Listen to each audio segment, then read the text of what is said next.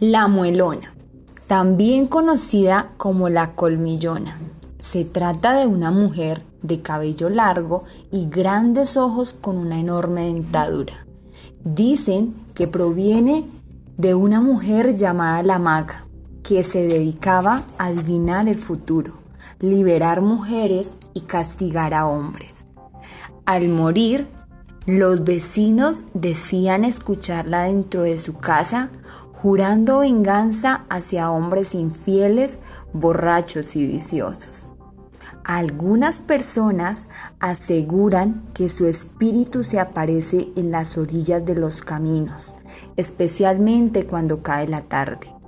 Al principio se ve como una mujer seductora y atractiva, por lo que muchos hombres se acercan a ella rápidamente no obstante, se aterrorizan cuando les muestra su gran dentadura parecida a la de un caballo y en ocasiones incluso los tritura como forma de castigo.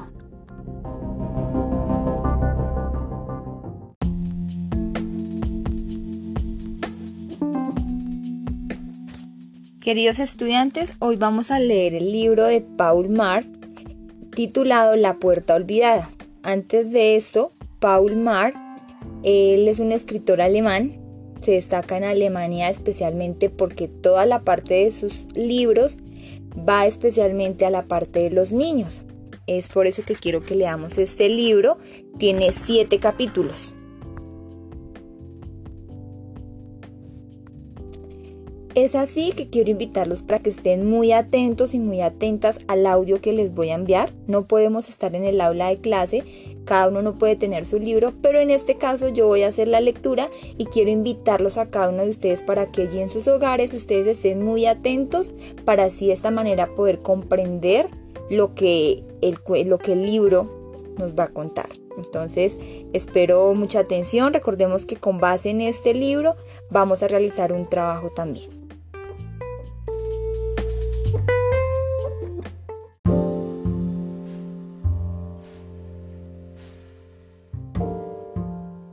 Capítulo 1. La llave. Todo empezó un día completamente normal, en una familia completamente normal y durante un almuerzo completamente normal. El día completamente normal era viernes. La familia completamente normal era la familia Buenahora. Esta es la familia Buenahora. Guillermo Buenahora de 36 años de edad es el padre. Elena Buenahora de 34 años es la madre. Margarita de 10 años es la hija. Andrés, que acaba de cumplir 6 años y pronto entrará a la escuela, es el hijo. El almuerzo completamente normal era este. Espinacas con crema, papas y filete de pescado. Primero, el padre se sirvió espinacas y le pasó la bandeja a la madre. Luego, la madre se sirvió espinacas y le pasó la bandeja a Margarita. Margarita dijo, Ustedes saben que a mí no me gustan las espinacas. Y le pasó la bandeja a Andrés. Y ahí fue cuando la historia empezó de verdad. Andrés dijo, a mí me encantan las espinacas. Mmm. Luego tomó el cucharón y cuando iba a servirse una buena cantidad de espinacas, algo cayó de su manga. ¡Plaf!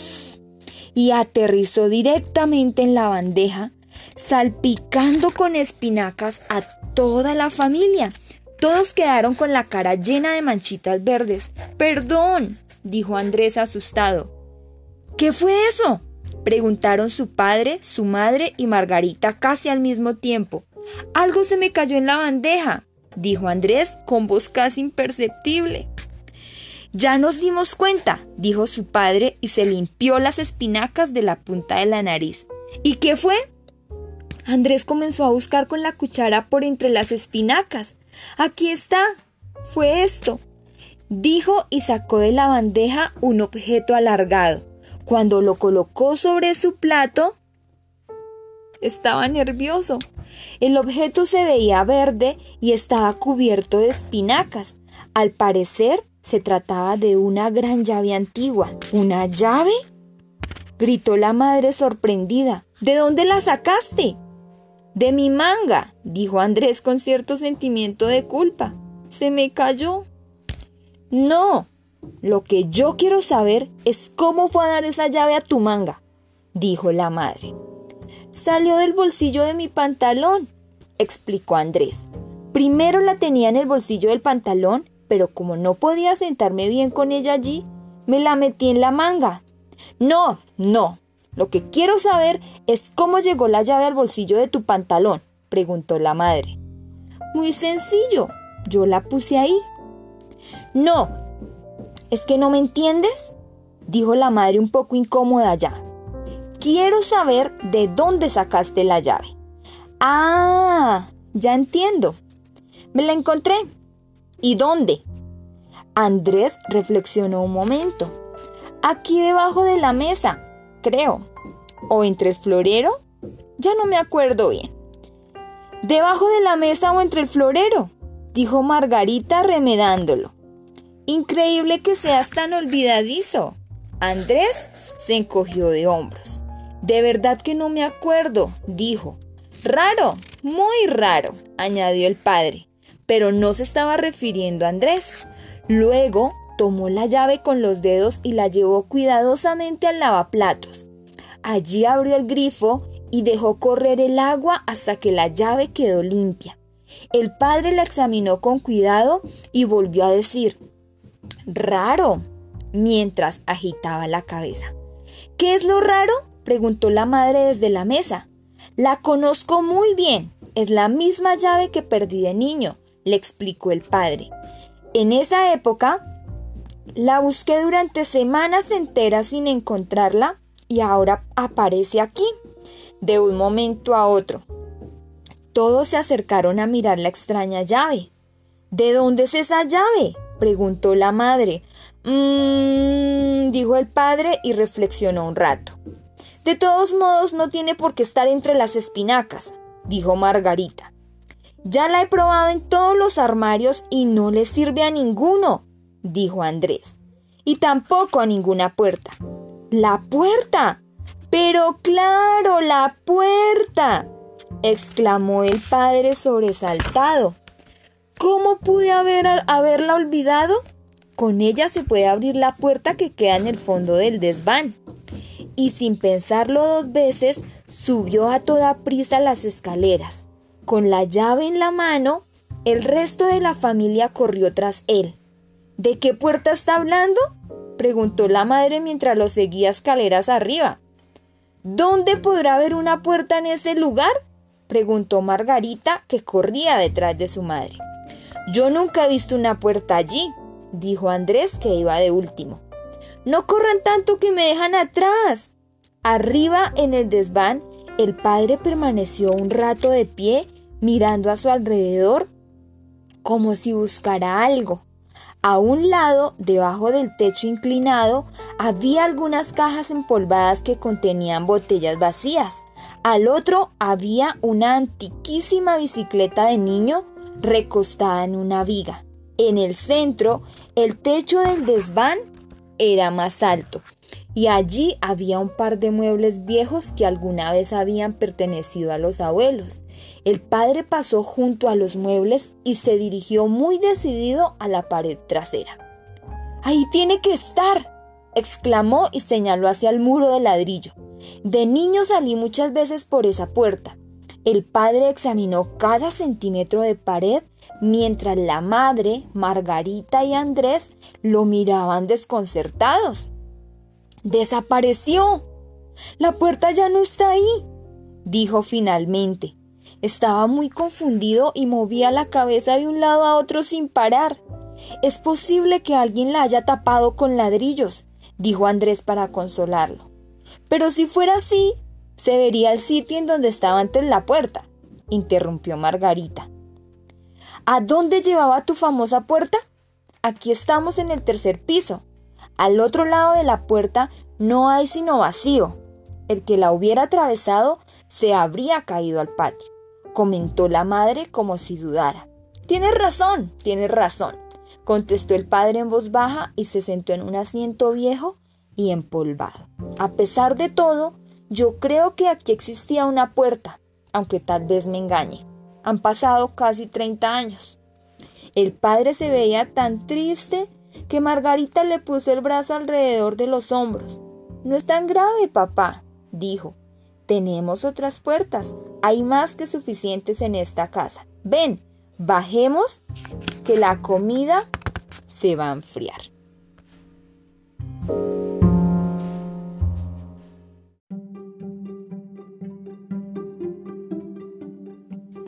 Capítulo 2. La puerta. Dos días más tarde, el domingo, Andrés entró muy rápido en la habitación de los niños. Estaba muy feliz. La vi, la vi, sí existe, es verdad, gritaba. Margarita estaba vistiéndose sentada en el borde de la cama y dejó caer las medias del susto que Andrés le dio. ¿Por qué gritas tanto? preguntó disgustada. ¿Qué pasa? La puerta, la puerta, gritó Andrés. Fui al desván, quería volver a buscar la puerta y de pronto la puerta estaba ahí. No sé por qué no la vimos el otro día. ¿Ya se lo dijiste a papá? preguntó Margarita. Ahora ella estaba tan nerviosa como Andrés. No, primero quería venir por la llave, dijo Andrés. Apúrate, vístete, vamos a donde papá y se lo decimos. En menos de cinco minutos estaban todos en el desván delante del muro de ladrillo. ¡Increíble! murmuró la madre mirando fijamente la puerta café de madera, que se hallaba en todo el centro de la pared. Sí, así la recordaba, afirmó el padre sonriendo, parecía muy satisfecho. ¡Increíble! exclamó la madre una vez más. El padre hizo girar la perilla. Estaba gris y empolvada y de ella colgaban multitud de telarañas. Está cerrada con llave. Andrés, dame la llave, dijo. Metió la llave en el ojo de la cerradura y la hizo girar. La puerta se resistió un poco, pero al empujarla se abrió dejando apenas un agujerito. Andrés, Margarita, no se acerquen gritó la madre asustada. Y tú, Guillermo, ten cuidado, no sea que te caigas al patio. Si es como antes, no caeré ni al patio ni a ninguna otra parte. Murmuró el padre y abrió la puerta completamente. ¡Increíble! exclamaron la madre, Margarita y Andrés casi al tiempo. Debo estar volviéndome loco. Es maravilloso, papá pero él parecía no estar sorprendido en lo más mínimo, solamente sonreía. Al otro lado de la puerta había un prado, pero no se trataba ni mucho menos de un prado corriente, de un poco de hierba amarilla aprisionada entre dos sembrados de papa, ¿no? La hierba alta y jugosa crecía desde el quicio de la puerta, desde la entrada y hasta donde alcanzaba la vista, no había más que hierba. A una cierta distancia, el terreno se volvía un poco quebrado y se veían algunas montañas, y sobre una de ellas había un árbol. ¿Cómo es posible? Nuestra casa se encuentra en plena ciudad. ¿Cómo puede haber un prado aquí? preguntó Margarita desconcertada. Sí, y además, ¿cómo así que el prado empieza directamente enfrente de la puerta? Aquí estamos en un tercer piso, dijo la madre. ¿Y cómo puede hacer sol? Desde hace dos días llueve sin parar, dijo Andrés. Ahora mismo estaba lloviendo. El padre encogió los hombros. Yo tampoco lo puedo explicar. Solo sé que es así y que ya era así cuando yo tenía siete años. Si se atraviesa la montaña, se llega a un pequeño bosque y más allá hay un lago con una isla. Papá, vamos hasta allá, exclamó Andrés entusiasmado. Quiero ver el lago. Sí, hagamos una excursión, sugirió Margarita. ¿Vamos o no vamos? preguntó el padre mirando a la madre. Mejor vayan ustedes. Yo me ocuparé del almuerzo mientras tanto, contestó ella. Me paso todos los días yendo de un lado para otro, así que no me molesta nada permanecer en casa el domingo. Hay que decir que la señora Buena Hora trabajaba en el correo repartiendo cartas. Bien, voy por mi chaqueta y salimos, dijo el padre entusiasmado. Poco después, los tres se despedían de la madre delante de la puerta. ¿De verdad no quieres venir con nosotros? preguntó el padre. No, de verdad que no. Por favor, regresen a las doce para almorzar y que les vaya bien. Gracias, dijo el padre y atravesó la puerta. Andrés y Margarita lo siguieron y salieron a la amplia pradera.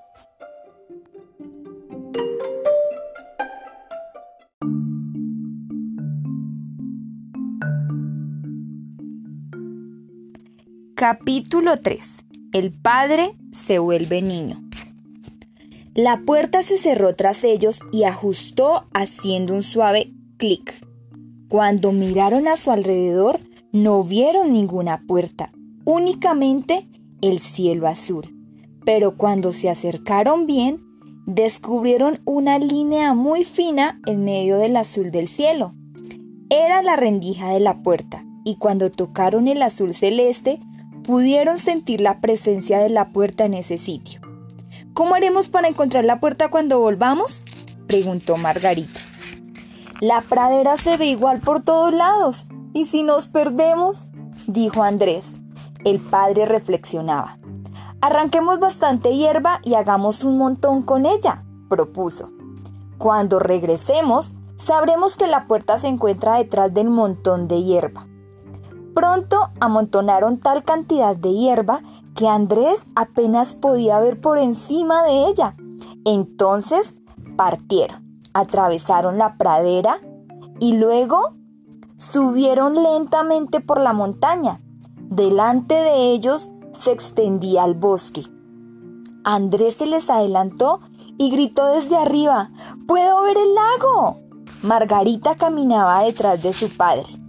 Estoy viendo algo muy distinto, dijo confundida. Papá, ¿no notas nada raro? El padre se detuvo y preguntó, ¿que si noto qué? ¿Qué noto, hija? Tú, te has vuelto más pequeño, balbuceó Margarita. ¿Más pequeño? preguntó el padre y bajó la vista. Parecía que se hubiera vestido con la ropa de su hermano mayor. La chaqueta le daba hasta las rodillas. ¡Qué raro! dijo y se remangó los pantalones.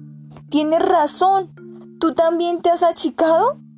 No, dijo Margarita. Vengan ya, apúrense, gritó Andrés con impaciencia. Margarita y su padre siguieron caminando. Entonces, Margarita pudo observar exactamente lo que estaba pasando pasando. Su padre se empequeñecía más con cada paso que daban. Cuando llegaron a la cima de la montaña, el padre era apenas más alto que Andrés. Pero no solamente se había reducido de tamaño, sino que ya no parecía un adulto. ¡Papá! ¡Te has rejuvenecido! dijo Andrés admirado. El padre se veía como un niño de siete años. Qué bueno que ahora tengo tirantes, dijo sonriendo. O si no, se me caerían los pantalones. Su voz también había cambiado y ahora hablaba como un niño. ¿Qué vas a hacer cuando te vuelvas todavía más pequeño? preguntó Margarita sorprendida un poco molesta. No creo que me achique mucho más, dijo su padre sin preocuparse. Vamos, hagamos una carrera. A ver quién llega de primero al bosque y salió corriendo con toda la rapidez que le permitían sus piernas. No se vale, tú arrancaste antes que nosotros, gritó Andrés, corriendo tras él. Margarita se quedó quieta un momento más cuando notó que su padre se había vuelto todavía más pequeño, salió corriendo también. Los tres alcanzaron la orilla del bosque que casi al mismo tiempo y se echaron en la hierba jadeantes en medio de ruidosas carcajadas.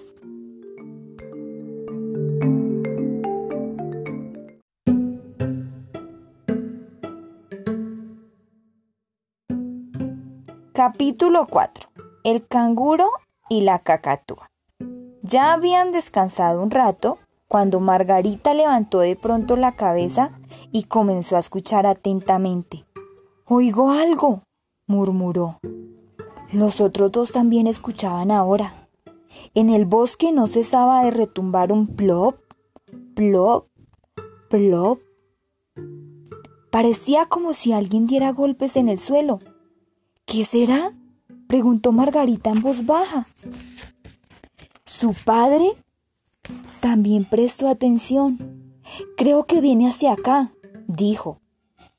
Los dos se adentraron en el bosque cautelosamente y treparon a una lomita para poder ver mejor. Estaba recubierta de un musgo café muy lanudo y en la cima crecían dos extraños árboles. Eran muy pequeños y casi no tenían hojas. Entonces vieron qué era lo que producía el ruido. Un canguro que daba grandes saltos por entre el bosque. ¡Miren! Un canguro. Padre sorpresa. El animal quedó paralizado del susto en la mitad de uno de sus saltos. El padre había gritado justamente cuando el animal se había despegado del suelo y por esa razón había quedado colgando en el aire como congelado a un metro del suelo. Luego de un rato movió los ojos hacia un lado sin miedo hasta que los vio a los dos.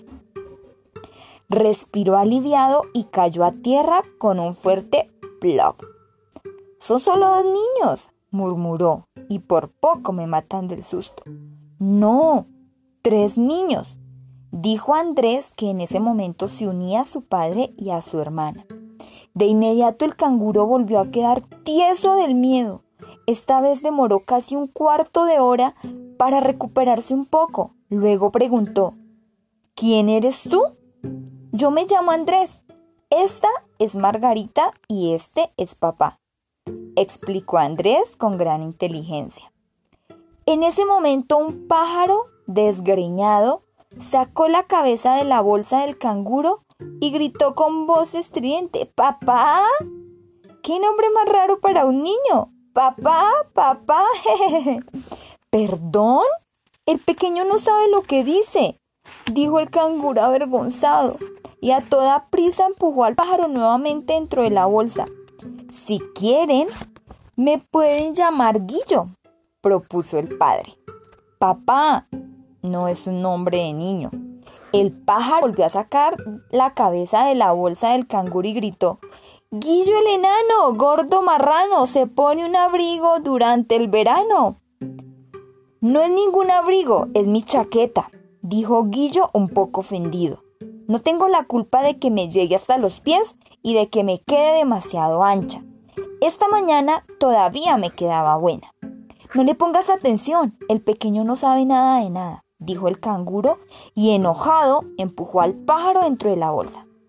Dígame, ¿este es... ¿Es su hijo? preguntó Margarita muy nerviosamente. ¿No se nota, no se nota que es una cacatúa? preguntó el canguro molesto. Claro que sí, pero ¿por qué tiene una cacatúa en la bolsa? El canguro sostenía la bolsa con la mano izquierda, indicó hacia ella y, y murmuró muy brava. Es un estudiante de intercambio, nuestro estudiante de intercambio. ¿Estudiante de intercambio? preguntó Guillo sorprendido. Margarita se apresuró a explicar. También existen en nuestra escuela. Una vez al año nos visitan alumnos de algún país vecino y alumnos de nuestra escuela también pasan temporadas en alguno de esos países. Así es, así es, murmuró. Nuestro hijo pasa una semana donde las cacatúas y esta cacatúa pasa una semana con nosotros. Este es un diablillo muy consentido aquí entre nos.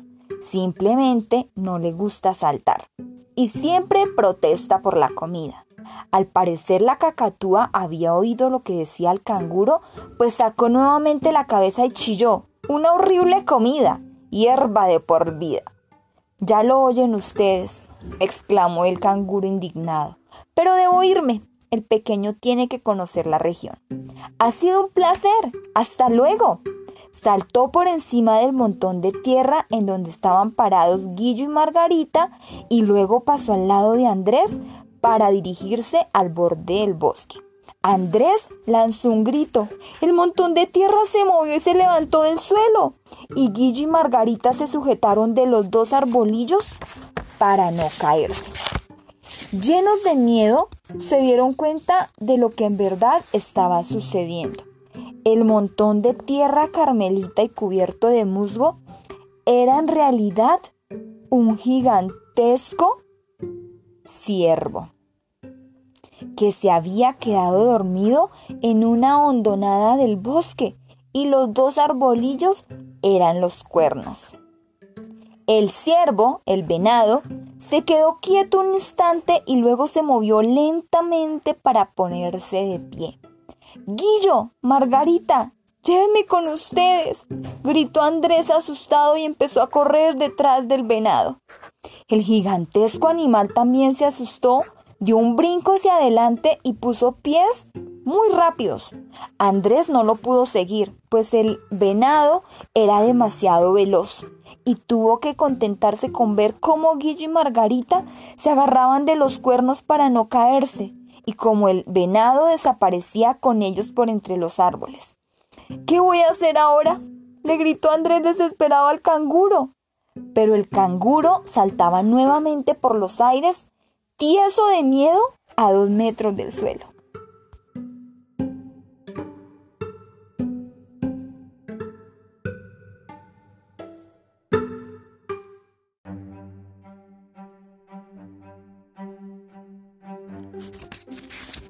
Capítulo 5. La búsqueda. Andrés caminó un rato y llegó a una casa situada en pleno bosque se acercó a ella para preguntar si alguien allí había visto al ciervo. Buscó el timbre, pero no lo encontró. Tampoco había ningún nombre en la puerta, así que simplemente golpeó. Una voz fina preguntó desde dentro, Muerde, muerde la pepita. ¿Quién toca en mi casita?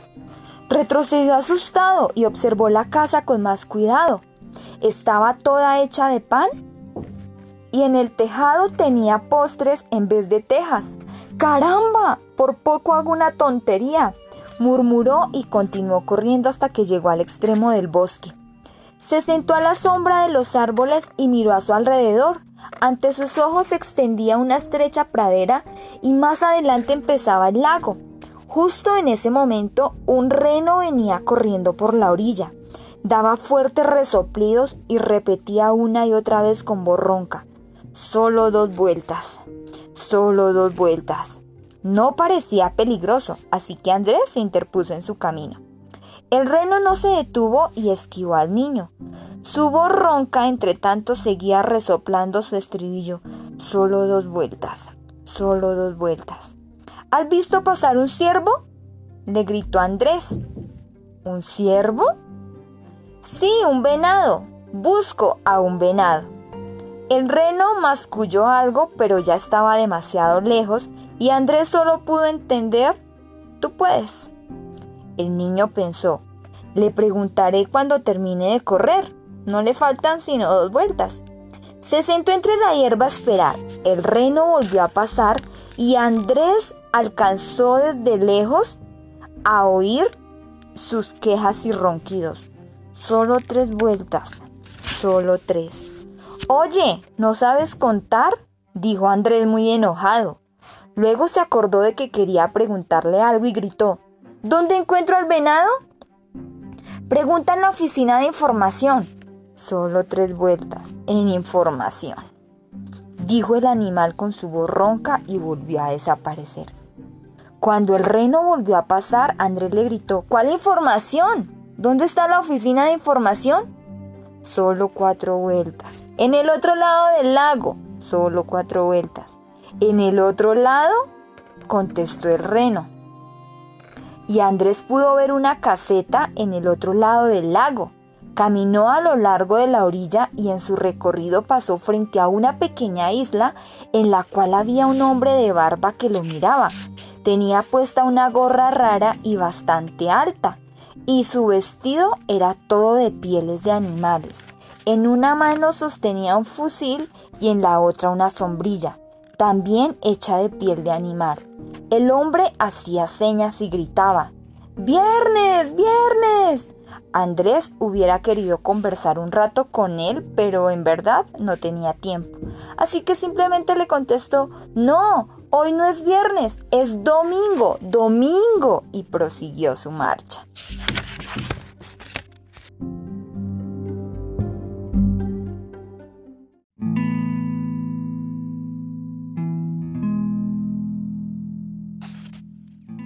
Capítulo 6. La oficina de información. La caseta que había al otro lado era de madera y tenía una pequeña ventana en el frente. Delante de la caseta había unos libros sobre la hierba. Andrés golpeó la puerta. Un hombre abrió la puerta, lo miró con cuidado y dijo, ¿Sí? ¿Qué se le ofrece? ¿Aquí queda la oficina de información? preguntó Andrés. ¿No sabes leer? dijo el hombre bruscamente y señaló un aviso que había encima de la ventana. No, dijo Andrés con tono casi que no se escuchaba.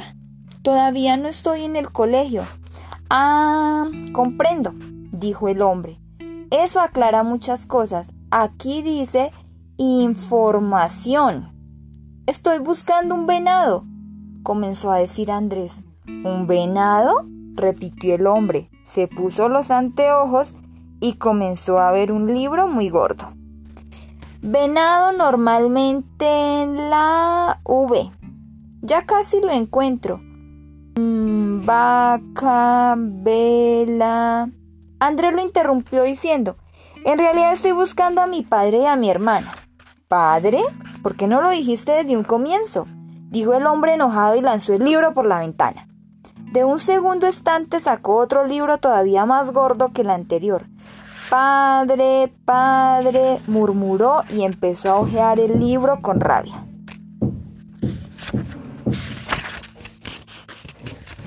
Padre está normalmente en la P. Ya casi lo tengo. Pabellón, Pacífico. En realidad, en realidad estoy buscando a Guillo y a Margarita, dijo Andrés interrumpiendo al hombre. ¿Guillo? gritó este colorado de la ira y lanzó también el segundo libro por la ventana. ¿Por qué me, ¿por qué me lo dices apenas ahora? Porque yo... Se disculpa Andrés. Silencio. Gritó el hombre mirando un tercer libro. Guillermo está normalmente en la G. Ya lo encontramos.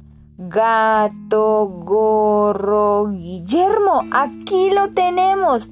Guillermo. ¿Guillermo? repitió Andrés inquieto. ¿Y el libro dice dónde está? Yo puedo leer dónde está, pero tú no, porque no sabes leer, dijo el hombre con arrogancia. ¿Dónde está? preguntó Andrés ansioso. Dígamelo, por favor. Ya te lo digo, respondió el hombre. Luego de haber leído con cuidado en el libro, Guillermo se encuentra en este momento montado sobre un gran venado. Eso ya lo sé, pero ¿dónde está el venado? exclamó Andrés. El hombre sacó un aviso, lo colocó delante de sí y cerró la ventana. ¿Dónde está el venado? gritó Andrés dando golpes en el vidrio. El hombre volvió a abrir la ventana, señaló el aviso y dijo de mala gana, ¿es que no sabes leer? Ah, eso ya lo sabemos. Aquí dice, Oficina de Información cerrada. Pero tengo que saber dónde está el venado, gritó Andrés descorazonado. Esta oficina de información se volverá a abrir el próximo martes, dijo el hombre y cerró definitivamente la ventana. Andrés estaba desesperado y sin saber qué hacer en aquella situación. De pronto alguien le hizo pss, junto a él. El hombre había abierto una, una, puerta en la parte trasera de la caseta y le hacía señas para que se acercara. Andrés se aproximó, el hombre miró cautelosamente misteriosamente hacia todos lados y luego le murmuró al oído, tienes que buscar la gran haya. Y picándole el ojo a Andrés volvió a murmurar, la gran haya, y cerró la puerta rápidamente.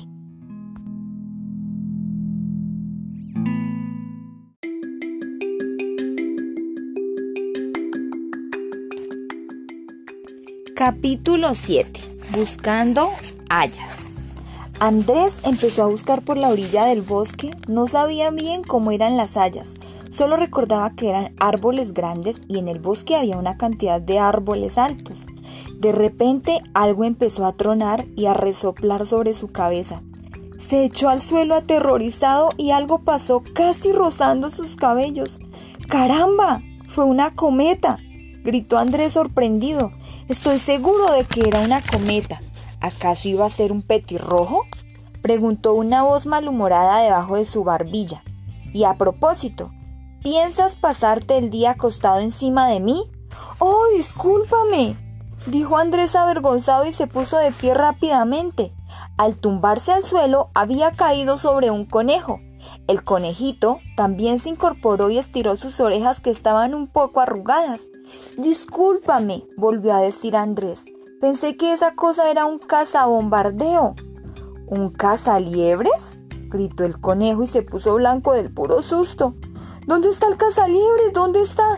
No, un cazabombardeo, dijo Andrés tranquilizándolo. De todos modos, un caza... gritó el conejo irritado.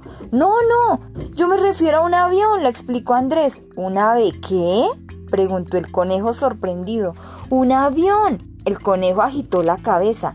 Ave y avío significan algo y también avispero. Pero avión no existe, dijo el animalito muy convencido. Deja de decir tonterías, claro que existe, dijo Andrés ofendido. Lo puedes leer en cualquier libro. Otra vez estás diciendo tonterías, dijo el conejo en tono arrogante. No deberías perder el tiempo sino aprender que no se dice abuelo, sino abuelo. Tampoco se dice aiga, sino haya. ¿Haya? gritó Andrés. ¿Sabes cómo es un haya? Ese árbol de ahí enfrente es un haya, explicó el conejo y señaló un árbol con su oreja derecha. Esa es un haya bien grande. Gracias, muchísimas gracias, exclamó Andrés, dejó plantado al sorprendido conejo y se dirigió a toda carrera hacia el árbol. No había llegado al árbol cuando oyó que alguien lo llamaba. Poco después se encontraba ya bajo el árbol y, contemplaba a Guillo y a Margarita sentados sobre una rama inmensa. Guillo, Margarita, qué bueno que los encuentro, gritó Andrés dichoso. ¿Cómo llegaron hasta allá? ¿Hasta allá? ¿Tan arriba? El venado se detuvo aquí, debajo de este árbol, y nosotros logramos treparnos rápidamente a la rama, le contó Guillo. Pero ahora no podemos bajar. Es demasiado alta dijo Margarita en tono de queja. Andrés se apoyó en el tronco y les dio ánimos a los dos hasta que se atrevieron a bajar. Con mucho cuidado, Guillo se trepó sobre los hombros de Andrés y de allí saltó al suelo. Margarita lo siguió e hizo lo mismo. Cuando todos estuvieron bajo el árbol, se abrazaron felices.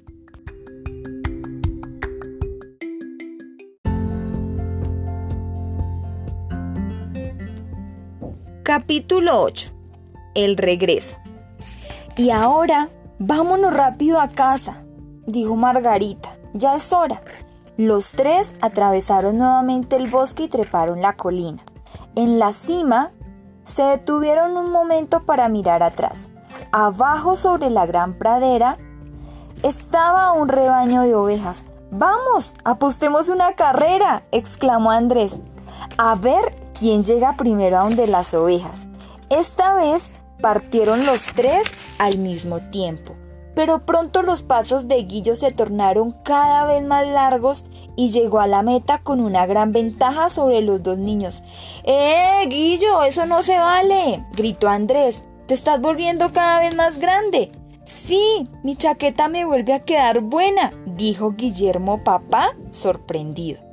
Justo en este sitio te, empequeñeciste cuando íbamos a la montaña, recordó Margarita. Y ahora vuelves a ser grande, papá. Y qué bueno fue que el padre recuperara su antigua estatura, pues el rebaño de ovejas era muy numeroso. El padre tuvo que apartar al animal con mucho esfuerzo para que él y sus dos hijos pudieran pasar. Finalmente dejaron atrás el rebaño. Sí, pero ¿dónde está la puerta ahora? preguntó Margarita y miró a su alrededor como buscando algo. Tenemos que buscar el montón de hierba, dijo el padre con mucha seguridad, pero no lo pudieron encontrar. Las ovejas. Las tontas ovejas se tragaron nuestra hierba, gritó Andrés enojado. Ahora ya no podremos regresar a casa. Y por más que buscaron no vieron sino prado y cielo azul. Yo no quiero quedarme aquí para siempre, decía Andrés lloriqueando. Yo quiero, yo quiero irme. En ese instante se abrió un rectángulo en el cielo azul, exactamente en el sitio en donde se tocaba el firmamento y la pradera, y la madre sacó su cabeza por la rendija. ¡Ah! ¡Qué bueno que están aquí! Precisamente en este momento iba a llamarlos, dijo. Entren pronto, que la comida ya está lista. Cruzaron la puerta y se encontraron nuevamente en el desván. La madre cerró la puerta tras ellos. El padre, la madre, Margarita y Andrés entraron bajo la escalera. En toda la casa se sentía el suculento aroma de pollo asado recién hecho.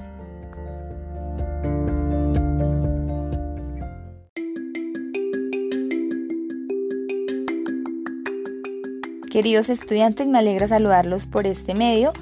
Les voy a estar leyendo el libro de Paul Mar que se titula La puerta olvidada.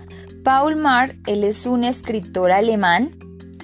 En Alemania él se destaca porque su literatura, más que todo, toda la parte de su libro, de los textos que él crea, van dirigidos eh, a los niños.